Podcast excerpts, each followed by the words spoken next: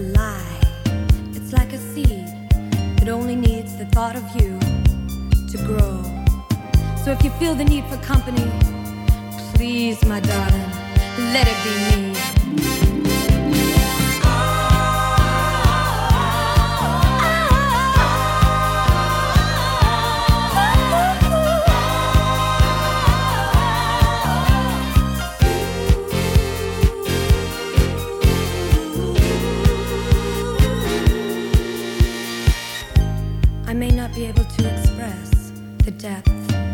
Love I feel for you, but a writer put it very nicely when he was away from the one he loved.